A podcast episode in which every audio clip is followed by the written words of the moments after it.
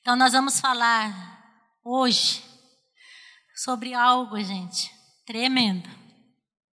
Que a gente não enxerga, mas a gente sente, a gente sabe o que está acontecendo, que é batalha espiritual. Mesmo a gente não enxergando, nós estamos nessa batalha todos os dias. Nós não temos noção da dimensão desta luta, né, desta guerra.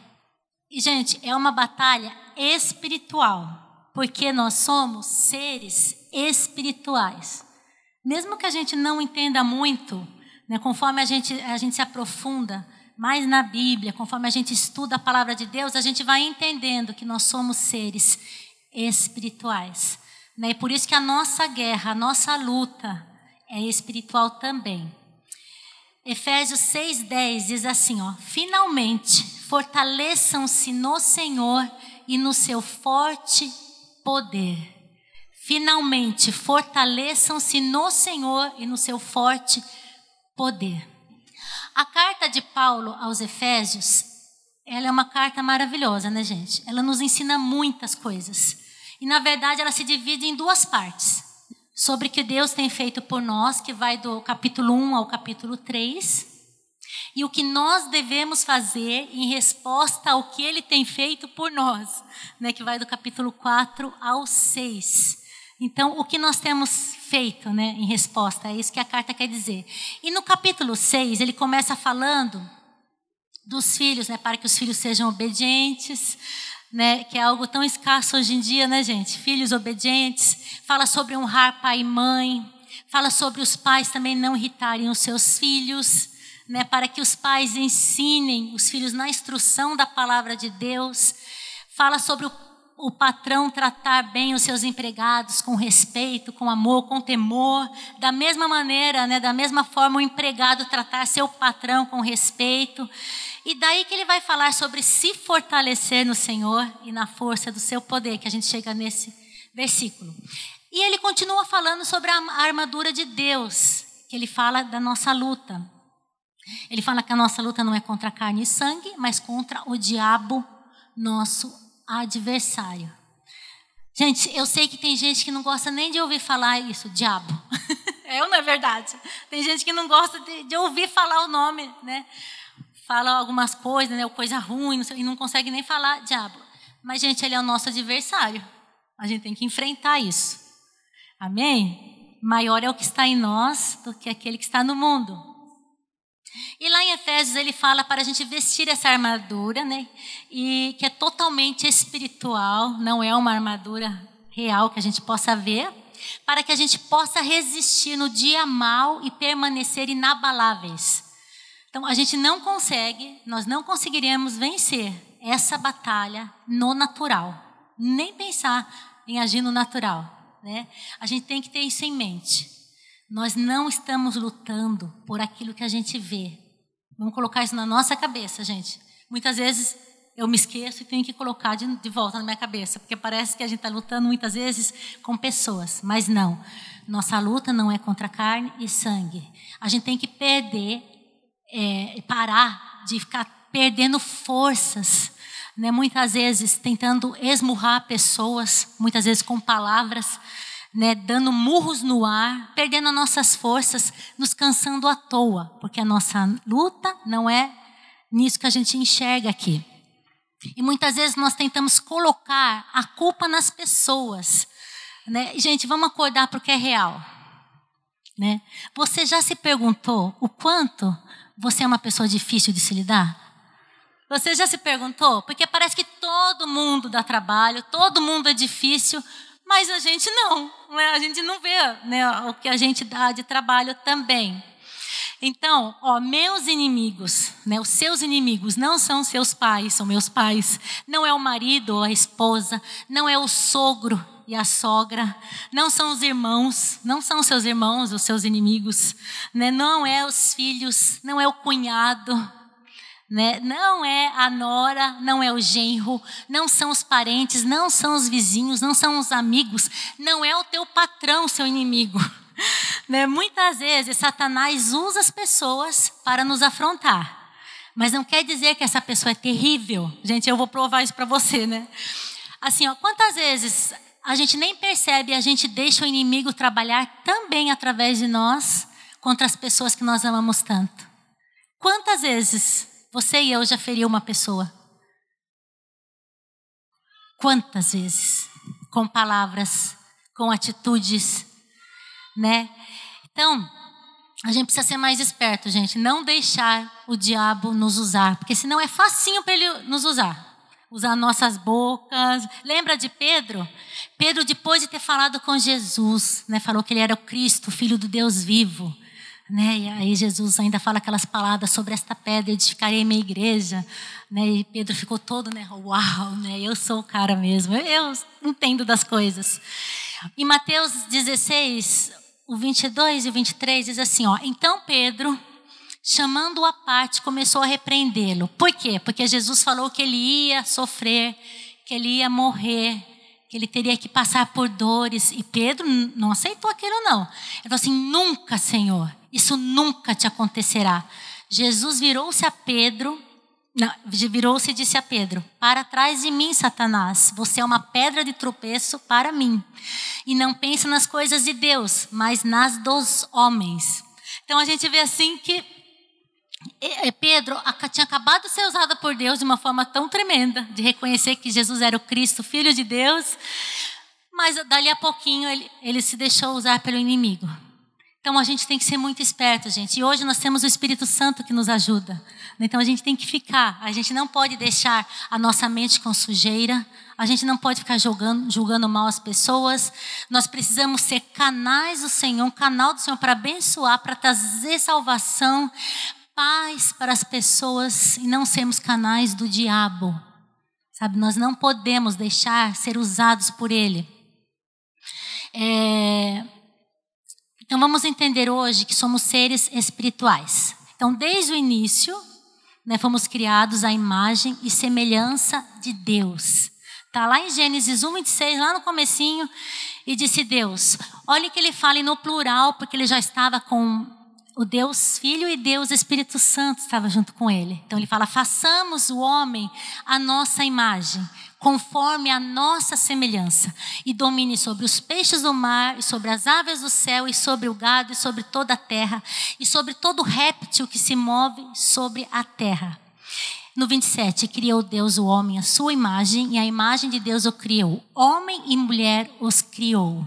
E a gente vê isso, gente, claramente que eles estão juntos, ali no Evangelho de João, já no comecinho, a gente vê que Deus Pai e Deus Filho são um.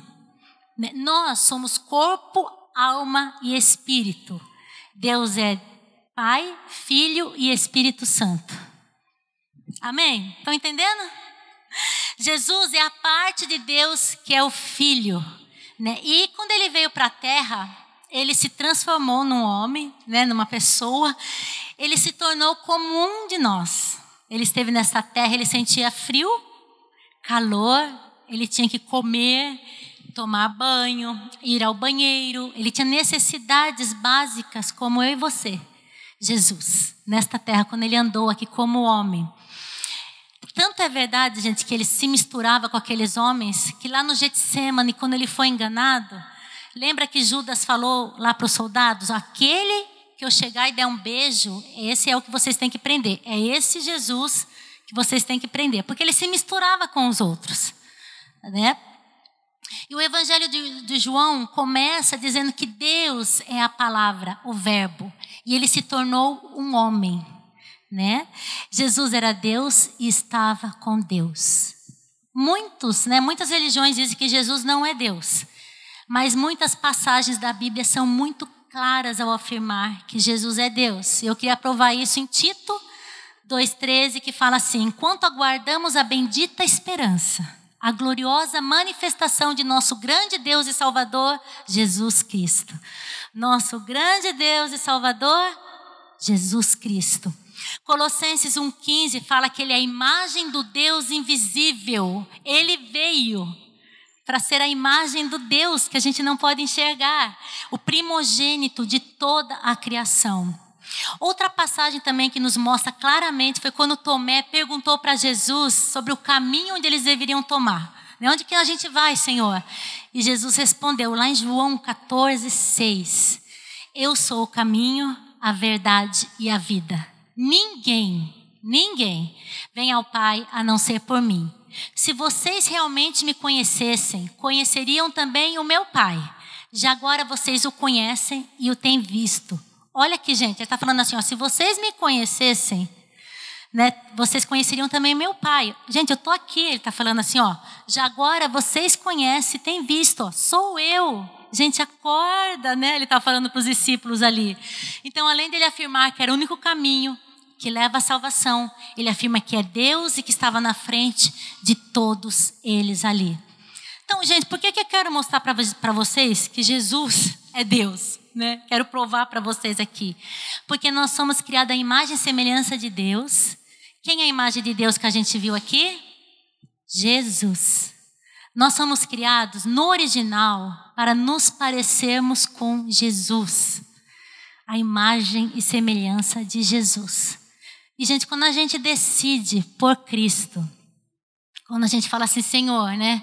Quando a gente abre o nosso coração para Ele entrar, daí que a gente começa a perceber a batalha espiritual. Você já notou isso? Hoje mesmo, deixa eu fazer uma pergunta para você. Quem teve batalha para estar aqui hoje? Não foi fácil? então, não foi fácil, né, gente? Para mim também, gente. Essa minha noite, essa noite que eu passei, foi uma noite terrível. Mas aí eu, sabe, eu não tinha pensado, assim, deve ser para não ministrar essa palavra, mas em nome de Jesus eu vou ministrar. Amém? Que eu quero mostrar para vocês como a gente vai guerrear nessa batalha que é do Senhor. E você já percebeu também que quando a gente não conhecia Jesus tão intimamente, né, que parecia que a gente não tinha tanta luta? Quem já percebeu isso? Nossa, antes parece que agora tem luta para todo lado. Pode ser sincero. Quem já percebeu isso? Gente, por que isso? Gente, quero te animar, né? Que mesmo com essas batalhas, mesmo nas lutas, né, não há lugar melhor para a gente se estar se não é na presença do Senhor debaixo das asas dele, no esconderijo do Altíssimo, porque ele mesmo falou: No mundo vocês terão aflições, mas tem de bom ânimo, eu venci o mundo e nós venceremos nele também. Amém. E a Bíblia nos, nos mostra um espírito, que ela chama de o espírito do anticristo. Né? E no livro de, na carta de 1 João 2,18, diz assim: ó, Filhinhos, esta é a última hora. E assim como vocês ouviram que o anticristo está vindo, já agora muitos anticristos têm surgido. Por isso sabemos que esta é a última hora. Nessa mesma carta, no versículo 22, diz assim: ó, Quem é o mentiroso senão aquele que nega que Jesus é o Cristo? Este é o anticristo, aquele que nega o Pai e o Filho. Então, o anticristo, gente, não é só aquele que a gente espera que ele venha um dia né, ali no, no arrebatamento.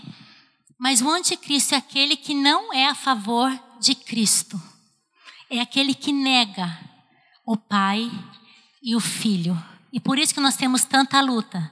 Né? Por isso que a gente tem essa luta, porque há um espírito que a, a carta ali de João fala que ele já está entre nós. E qual a função do anticristo? Nos impedir de sermos iguais a Cristo.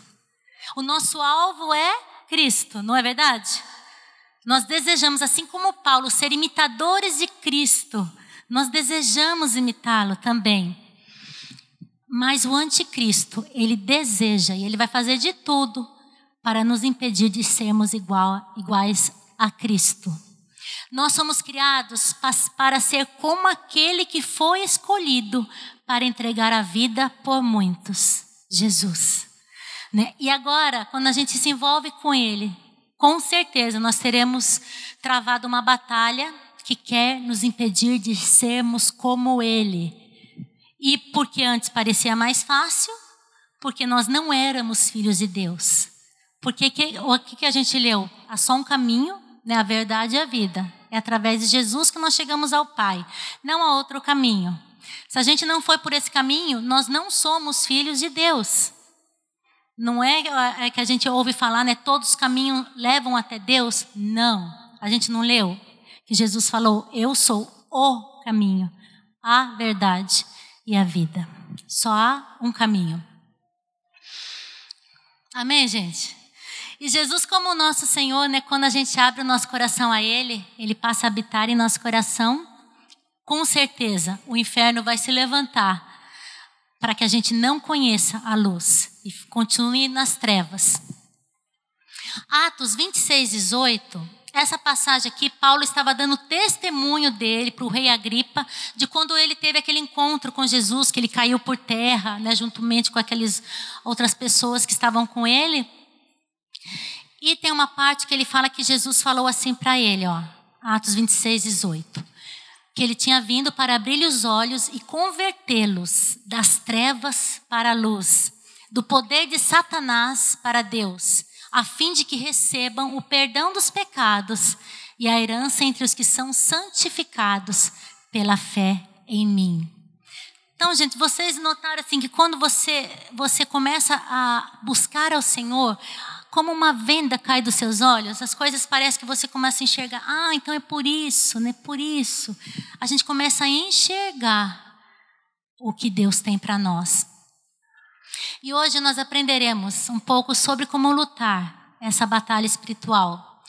Vamos agir de acordo com a palavra de Deus, porque assim seremos mais que vencedores, a palavra fala. Nós não podemos lutar contra o diabo como se a gente estivesse lutando contra uma pessoa, gente. Né? A gente não pode ficar chutando o diabo, né? a gente não pode bater no diabo. Certamente, né? Como que a gente vai bater nele? A gente tem que aprender a lutar espiritualmente. Na primeira carta de Pedro 5:8 diz assim, ó: "Sejam sóbrios e vigiem. O diabo, o inimigo de vocês, anda ao redor como leão, rugindo e procurando a quem possa devorar." Ele anda ao nosso redor como leão, rugindo e procurando a quem possa devorar. Então, gente, que a gente não seja uma presa fácil para o nosso inimigo. E se a gente não quiser ser usado pelo inimigo, vamos pedir sabedoria para Deus. A gente tem que ser sábio, devemos estar vigilantes, sóbrios. Eu não quero ser, e eu tenho certeza que você também não quer ser uma luta para alguém, uma tribulação. Já pensou que ruim, né, gente? Você vem chegando, a pessoa, a tribulação chegando. Quem quer ser Não é ninguém. A gente não quer ser, né? Mas se a gente não vigiar, a gente vai acabar sendo uma luta para as pessoas, né? Efésios 5:15 diz assim, ó: "Tenham cuidado com a maneira como vocês vivem, que não seja como insensatos, mas como sábios." Então a gente tem que estar alerta, vigilante, cuidadoso, né? Mesmo se a gente se irar, a gente não deve pecar, a gente tem que segurar gente, porque a Bíblia fala: irai-vos e não pequeis, não se põe o sol sobre a sua, sobre a vossa ira, não deis lugar ao diabo. É tão sério isso, gente. Quantos casais não vão dormir muitas vezes brigados? Quantos casais não vão dormir um na sala, o outro lá no quarto, ou um outro quarto? E se Jesus voltar? Se acontecer de Jesus voltar nessa hora, será que nós vamos com Ele? Nós não, não cantamos aqui hoje? Hein? E se um de vocês morrer, para onde que vocês vão? Então, gente, não durma brigado um com o outro. Ó, não deis lugar ao diabo. A gente não pode dar oportunidade para o diabo. Nós não podemos dar oportunidade para Satanás através de coisas imorais. Nós sabemos quando nós estamos fazendo algo errado. A gente não pode falar, ah, eu não sei, isso eu não sabia. A gente sabe quando a gente está fazendo coisa errada, quando a gente está vendo coisa errada, né? É... Não podemos também fazer coisas ilegais, né? dando um jeitinho brasileiro em tudo ou então simplesmente tratar mal as pessoas, ou fofocar, falar mal das pessoas, falar da menina dos olhos de Deus. Gente, não tem nada que é mais importante do que você para Deus. Você é a menina dos olhos de Deus. Você é precioso, preciosa. Não tem nada mais importante. Juntos nós somos a igreja do Senhor. E ai daquele que fala mal da igreja. Não podemos dar lugar ao diabo. Segundo aos Coríntios 10, 4, diz assim, porque as armas da nossa milícia, ou seja, armas da nossa guerra, não são carnais. Não é, de, não é, não é um revólver, gente, a nossa arma, não é um bastão, mas sim poderosas em Deus para a destruição das fortalezas. A nossa armadura lá de Efésios, ela é espiritual. Não vemos o nosso inimigo, não vemos o nosso campo de batalha, não vemos nossa armadura, né? por isso a gente precisa aprender a lutar direito, a lutar da forma certa, né? de uma forma espiritual. Eu tenho que lutar a batalha espiritual espiritualmente. A gente tem um grande exemplo do rei Josafá e o povo de Deus, que ele usou armas espirituais. Vocês podem ler lá em segundo livro de Crônicas 20, para vocês entenderem bem certinho. E sucedeu que depois disso, os filhos de Moabe e os filhos de Amon, e com eles outros dos amonitas vieram a peleja contra Josafá, que era o rei ali. Então vieram alguns que avisaram a Josafá, dizendo: Vem contra ti uma grande multidão além do mar e da Síria. E eis que já estão em Azazon, Tamar, que é.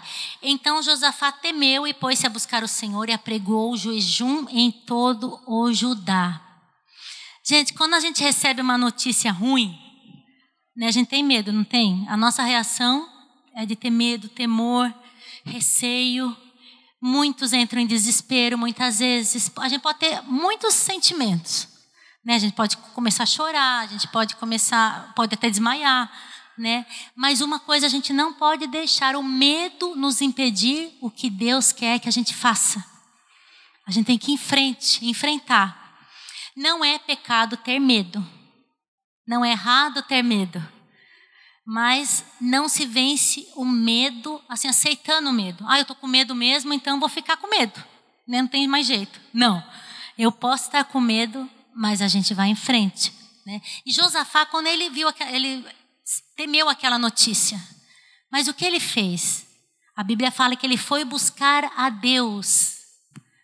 A maioria de nós aqui, quando a gente começou a buscar a Deus, é porque a gente estava com problema. É ou não é verdade, gente? Não, eu preciso buscar a Deus porque eu estou com problemas. E isso é natural. Mas a gente tem que ser determinado. O inimigo não quer que a gente busque ao Senhor. Ele fará qualquer coisa para a gente, para a gente se distrair nisso. Nos deixando muitas vezes com medo, né, com raiva, e ele vai nos lembrar constantemente dos nossos problemas, e a gente vai estar ocupado demais pensando e murmurando nos nossos problemas, né, sobre os nossos problemas. Então a gente tem que, peraí, né, vamos ver o que que esse homem fez. Josafá ele venceu aquela batalha. Eles tinham bem menos homens para lutar, mas eles venceram sem usar armas naturais, apenas louvando ao Senhor.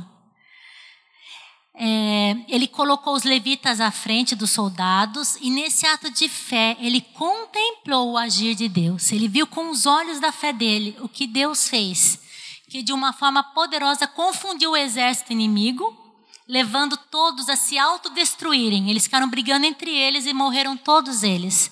Então, a atitude de louvar a Deus, ela deve ser assim um estilo de vida para nós, né? Uma constância nas nossas vidas. A gente tem que louvar a Deus antes, durante e depois das dificuldades. Porque a gente cantar, né, louvar a Deus quando está tudo bem, é mais fácil, é ou não é? Não é fácil? Mas na hora da dificuldade, a gente precisa provar e mostrar para o Senhor que a gente crê que Ele é fiel e que Ele pode mudar circunstâncias das nossas vidas. Porque nós somos mais que vencedores, a palavra fala. E nós temos uma batalha e temos uma vitória. E muitas vezes a gente vive batalhas que nós mesmos nos enfiamos nas batalhas, né? Pelas escolhas muitas vezes que a gente fez, por escolhermos errado, por não ouvir a voz de Deus, por ganância muitas vezes, por inveja, por muitas coisas a gente se enfia em cada enrascada, não é, gente? Fala a verdade. Mas se a gente chegar aos pés de Jesus, a gente se arrepender, pedir perdão de todo o nosso coração, ele toma para ele a batalha e nos ajuda. Ele nos faz vencer. A batalha passa a ser dele, não minha. A batalha fica dele. Olha que tremendo, gente. Mesmo quando a gente se enfia em rascada, mas a gente se arrepende, quer acertar, ele toma aquilo para ele. Amém? Em Jesus nós temos autoridade. Nós não precisamos dar tanta ênfase no diabo. Você não precisa ficar falando do diabo o dia inteiro também, ou vendo o diabo em tudo, gente, né? A gente tem que ser sempre em mente assim o que Deus nos faz, o que eu tenho em Deus e não ficar buscando o diabo em todas as coisas, todas as circunstâncias. Não vai também chegar para uma pessoa que te magoou e falar assim: afasta de mim, Satanás. Não faça isso, tá bom? Mesmo quando você perceber que a pessoa está sendo usada, pelo amor de Deus, gente, não fala que eu ensinei isso. A gente tem que ter sabedoria, né? Não falar isso. A gente não pode achar que tudo é normal, mas eu não posso todo tempo exaltar o poder do diabo, porque maior é o Senhor que está em nós do que ele que está no mundo. Amém? Quando a gente lê sempre em Tiago 4, 7, que é um versículo que todo mundo lê, né, gosta de citar, que fala: resisti ao diabo e ele fugirá de vós. Né? Olha que versículo, né, gente? Mas a gente muitas vezes esquece do principal, né? Que é o antes um pouquinho, né? Que é o, é o versículo Tiago 4:7. Muita gente pula, já vai para a parte B do versículo. Diz assim, ó: "Portanto, submetam-se a Deus, resistam ao diabo e ele fugirá de vocês." Então, quando a gente obedece ao Senhor, quando a gente se submete ao Senhor, aí a gente vai poder resistir o diabo, e ele vai fugir. Então, Jesus, ele quer que a gente venha desfrutar de uma vida abundante, mesmo em meio às guerras, mesmo com lutas. A gente não vai ficar lutando o tempo todo, gente. Não é uma. Sei que a gente batalha todos os dias, né? Mas não é o tempo todo. Tem tempos de descanso. Porque o Senhor quer nos usar, o Senhor quer nos levantar, o Senhor quer que a gente testemunhe. Né? A gente vai passar por lutas? Sim, mas nós vamos vencer cada uma delas, porque a batalha é do Senhor. Amém? E nós teremos muitas alegrias também, com certeza. Para tudo na nossa vida, a gente tem como exemplo Jesus, não é? Se ele ensinou, praticou e deu certo, então nós imitamos a ele. Ele é o nosso espelho, né? Ele orou, Jesus orou, nós oramos também. Ele adorou, nós adoramos também. Ele venceu usando a palavra de Deus, nós também. e se ele, sendo Deus, não abriu mão da fé, por que a gente pensa que a gente acha que é diferente? A gente precisa ter fé, buscar a fé. Então a gente vai começar a falar sobre a oração. Vou dar algumas dicas de como a gente deve vencer a batalha. Não tem como a gente vencer batalhas sem oração. Gente, a gente tem a quarta-feira, seis horas da manhã, a gente tem um tempo de oração. Desde que a igreja está aqui em Irati, sempre foi assim. E tem pessoas que perseveram tanto, sempre estão ali, sabe? Sempre buscando. A gente vê assim que anos e anos ali com a gente. E tem uns que começa, aí desiste, não volta mais. Gente, a oração é persistir. Gente, a gente tem que buscar. Muitas vezes a gente não está com vontade de orar, mas a gente precisa orar. Eu não quero levantar antes das seis para vir aqui estar orando. Gente, eu não quero mesmo, eu amo dormir.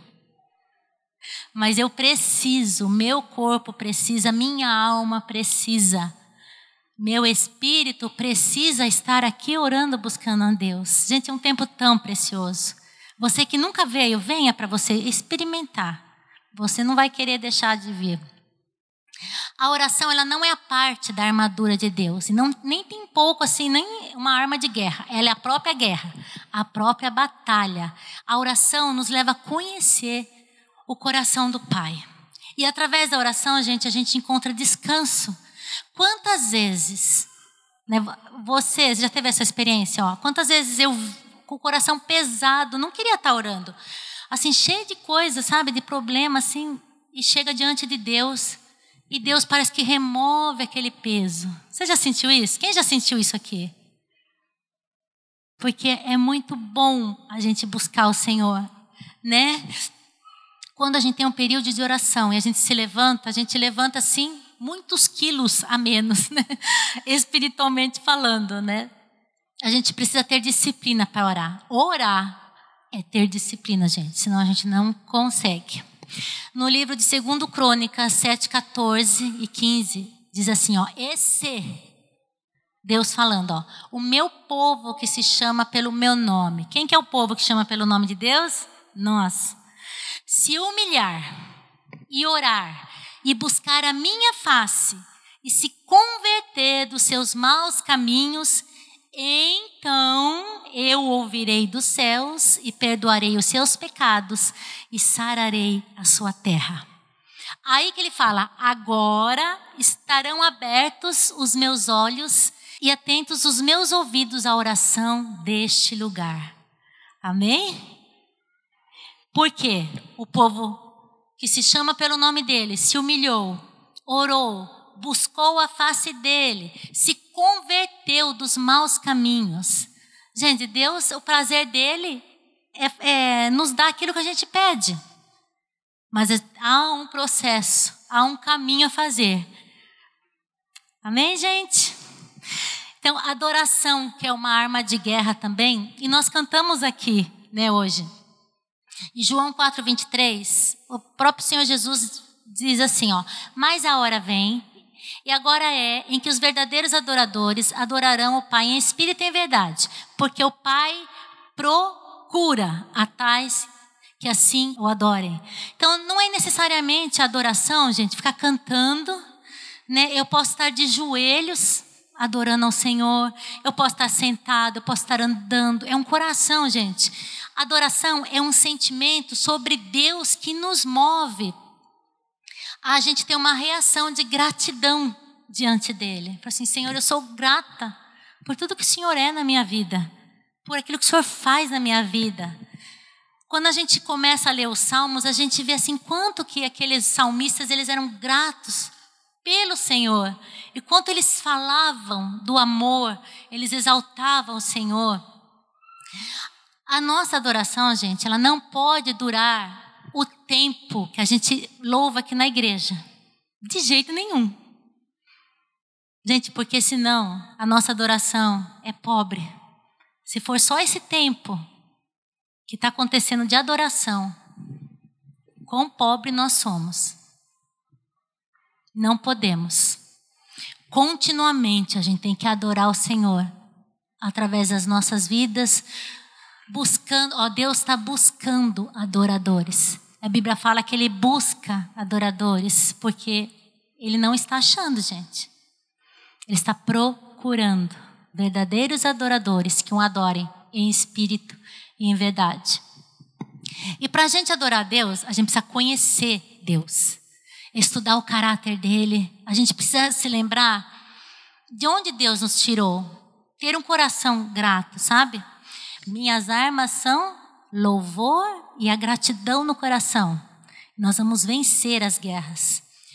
Se você começar a olhar assim, porque muitas vezes a gente está na igreja e a gente acostuma vir na igreja. Ai, que gostoso estar tá na igreja. Aí começa uma rotina, está na igreja. Mas Começa a se lembrar o que ele fez por você, o que Deus fez por você. Olha para trás. Aonde você estaria hoje se você não tivesse tomado a decisão de buscar a Deus? Você já pensou nisso? Onde você está hoje, nesse exato momento, domingo à noite? Se você não estivesse dentro da igreja buscando ao Senhor, ouvindo a palavra de Deus, onde você estaria? Gente, dos nossos lábios precisa sair louvor, né? Perfeito louvor. Tu és maravilhoso, Senhor, tu és tremendo. Né? Eu te amo, Jesus. Né? Eu te adoro, eu te agradeço. Eu te agradeço pelo meu emprego. Não amaldiçoar o emprego.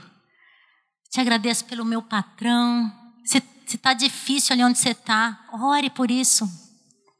Eu te agradeço por cada empregado que eu tenho. Eu te agradeço por cada funcionário que está ali do meu lado. Eu te agradeço, Senhor, pela minha empresa. Eu te agradeço por aquilo que o Senhor me deu nas mãos e que eu sou mordomo daquilo que o Senhor me deu, nós precisamos agradecer mais. Parar de pedir. A gente só pede, só pede, só pede, né? E a gente precisa adorá-lo acima de tudo. Amém? Então, na hora de adorar a Deus, adore mesmo, sabe? Não queira saber quem está do seu lado, quem está atrás de você ou na frente. Abra essa boca e louve ao Senhor. Outra arma de guerra é a fé, né?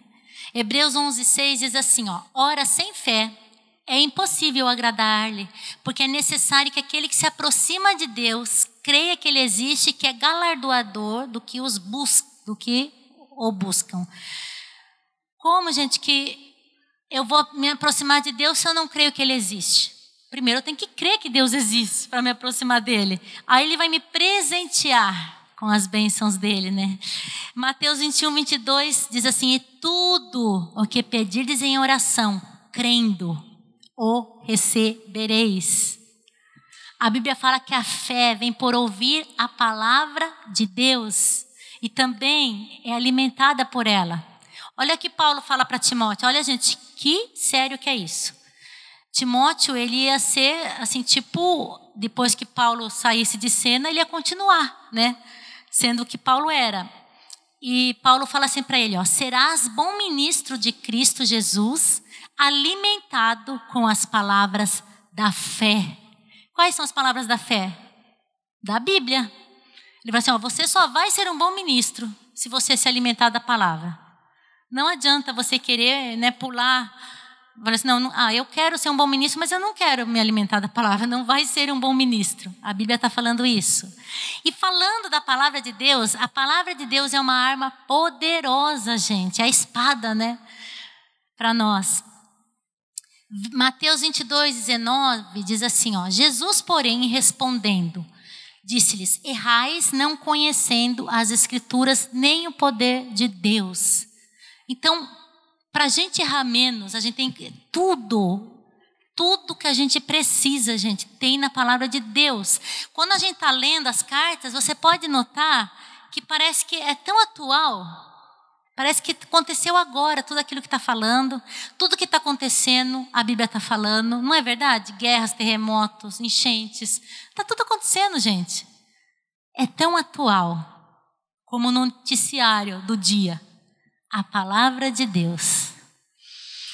No Salmo 149, 6 diz assim: ó, estejam na sua garganta os altos louvores, ó, que já entra na adoração também, ó, na garganta estejam os altos louvores de Deus, e espada de dois fios nas suas mãos. Ou seja, a gente tem que ter, sabe, essa espada que ela penetra, gente. Olha em Hebreus 4:12, diz que a palavra de Deus é viva e eficaz e mais penetrante do que espada alguma de dois gumes, e penetra até a divisão da alma e do espírito, e das juntas e medulas, e é apta para discernir os pensamentos e intenções do coração. Gente, ela entra dentro da gente, você pode notar. O termo grego que fala assim, ó, porque a palavra de Deus é viva e eficaz, esse viva Exal e significa viver, respirar, estar entre os vivos, não inanimado, não morto. Ou seja, a palavra de Deus está entre nós. Ela conhece as nossas necessidades, está em constante movimento, ela não para.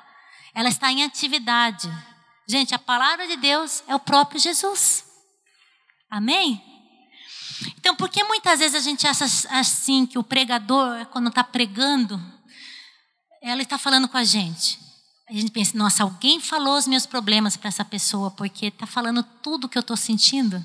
Por que, gente? E às vezes a gente fica até incomodado com aquilo, fica olhando dos lados, né? Será que alguém falou, né? Mas a palavra, ela penetra como espada em nossos corações.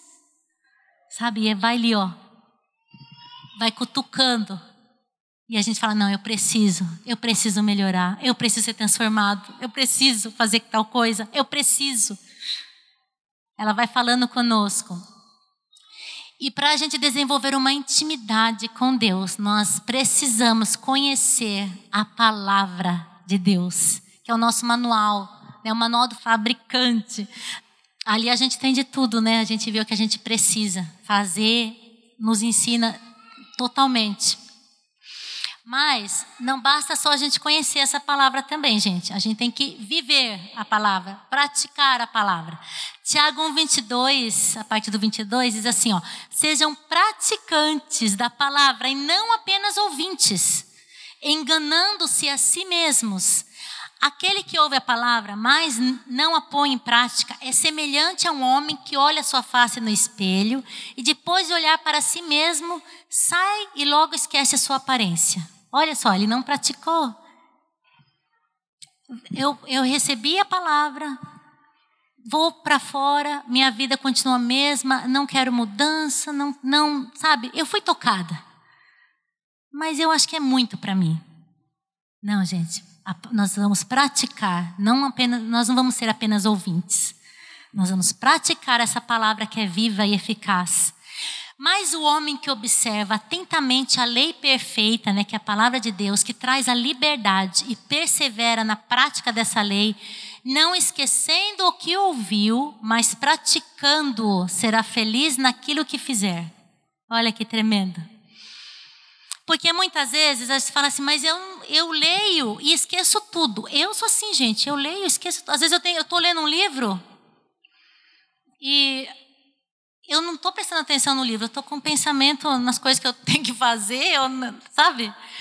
Aí, meu Deus, eu esqueci, não tem que voltar lá para ler. Muitas vezes, quando é um. É, mas a palavra de Deus, quando você lê, ainda mais corrido, assim, do jeito que a gente está fazendo agora, você acha que não está entrando em você. Quando você precisar, você vai. Nossa, você vai se lembrar. Você pode até não saber o endereço certinho, mas o Espírito Santo, ele vai trazer na sua memória aquilo que você leu. Amém? Isso é real, ele fala isso na palavra de Deus. Então, quando eu leio a palavra, eu tenho direção, eu vivo por um propósito, né? Vocês se lembram como Jesus venceu o diabo lá no deserto? Através da palavra de Deus. Né, o diabo vinha até ele e falava, vamos ver só um exemplo, ó, Mateus 4, 3 e 4. E chegando-se a ele o tentador, disse: Se tu és o filho de Deus, manda que essas pedras se tornem pães. Ele, porém, respondendo, disse: Está escrito: Nem só de pão viverá o homem, mas de toda palavra que sai da boca de Deus. Então, gente, Jesus, ele citou uma palavra lá do Velho Testamento para falar para o diabo ali. Por isso que a gente tem que ler. Como que a gente vai guerrear essa guerra espiritual se a gente não conhece a palavra de Deus? O que, que o Senhor falou lá? Errais por não conhecer as Escrituras. Agora, assim, para concluir, eu gostaria de falar para vocês que muitas vezes, gente, a gente fica olhando tanto para nós mesmos que a gente esquece o porquê de nós estarmos neste mundo. Sabe por que as pessoas têm tantos problemas? Você sabe por quê? Porque está se olhando muito, né? Ela, ela só se vê, ela só olha para ela mesma, ou ele só olha para ele mesmo. Então parece que o mundo gira ao redor dessa pessoa. Então, os nossos olhos precisam se voltar para o Senhor e nas necessidades daqueles que estão ao nosso redor. Quando a gente fizer isso, gente, quando a gente parar de olhar para a gente mesmo, sabe, a gente vai começar a ajudar as pessoas, ver as necessidades das pessoas e parar muitas vezes a gente se vitimizar, porque muitas vezes a gente só vê a gente, mas a gente não vê o que a gente está fazendo para o outro que está do nosso lado. A gente tem que ver os dois lados o que eu tenho feito para mudar. Porque muitas vezes, né, por exemplo, uma esposa quer mudar o marido, mas ela não está fazendo nada para mudar. Ou o marido quer mudar a esposa, mas o que, que ele está fazendo para mudar? Então a gente tem que começar a olhar para nós mesmos, né? E a chave para isso é olhar para Deus, né? Porque foi o que o Senhor Jesus fez. O Senhor Jesus ele veio a esse mundo e ele morreu por mim e por você. Ele não olhou para ele mesmo. Ele não precisava morrer por nós. Ele não precisava sofrer por nós. Mas ele olhou para mim e para você. Ele olhou para aquele povo que estava desprezando ele.